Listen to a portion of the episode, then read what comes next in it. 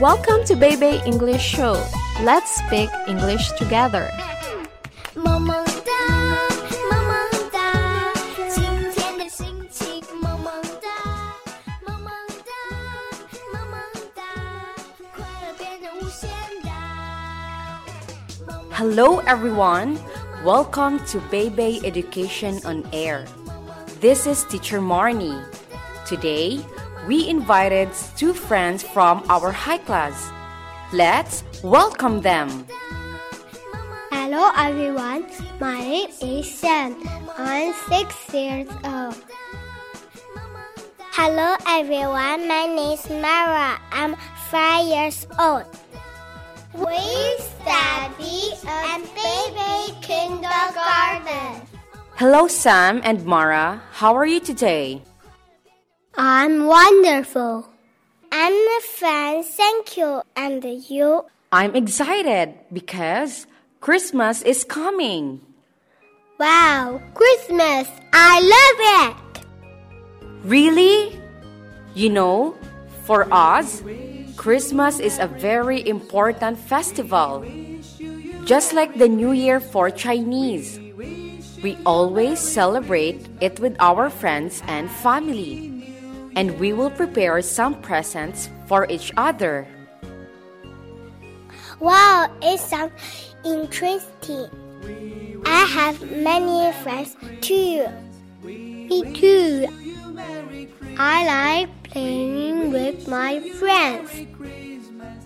Yes, we all have many good friends. And so does Maisy. Now, let's learn what happened on Maisy's Christmas Eve. Maisy's Christmas Eve. Snow fell on Christmas Eve. Snow fell on Mrs. House. Snow fell on Charley's house. Snow fell on Cyril's house. Snow fell on Tallulah house. Snow fell on Eddie. He was on his way to see Maisy. Everyone was invited to Maisy's house for Christmas. Flip flop. Sarah went on snowshoes and got there slowly. Swoosh! Swoosh! Charley and Tallulah went by sledge and got there quickly. Plop! Plop! Eddie walked and got stuck in the snow. At Maisy's house, the snow fell thick and fast. And it was cold. The friends hurried in to keep warm by the fireside. Everyone got ready for Christmas. But where was Eddie? They made mince pies, wrought presents, and put up paper chains. But where was Eddie? Everyone got ready for Christmas. But where was Eddie? They found a shed covered in snow. Seen from a bush covered in snow. They found snow covered in snow. And at last, they found Eddie. Hooray! But poor Eddie was stuck in the snow. One, two, three, pull. One, two, three, pull. One, two, three, push. Oh dear, Eddie was still stuck. Then Maisy had an idea.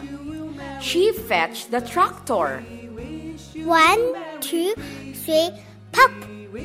At last, Eddie was free. That evening, everyone gathered around the tree to celebrate. Then, the five friends sang Christmas carols together. The end. Do you love this story? Do you love your friends? We hope you have a good time with your friends and family. And hope you will enjoy our show. Let's say a Merry Christmas to everyone. Merry Christmas! We wish you a Merry Christmas. We wish you you Merry Christmas. We wish you you Merry Christmas and a Happy New Year.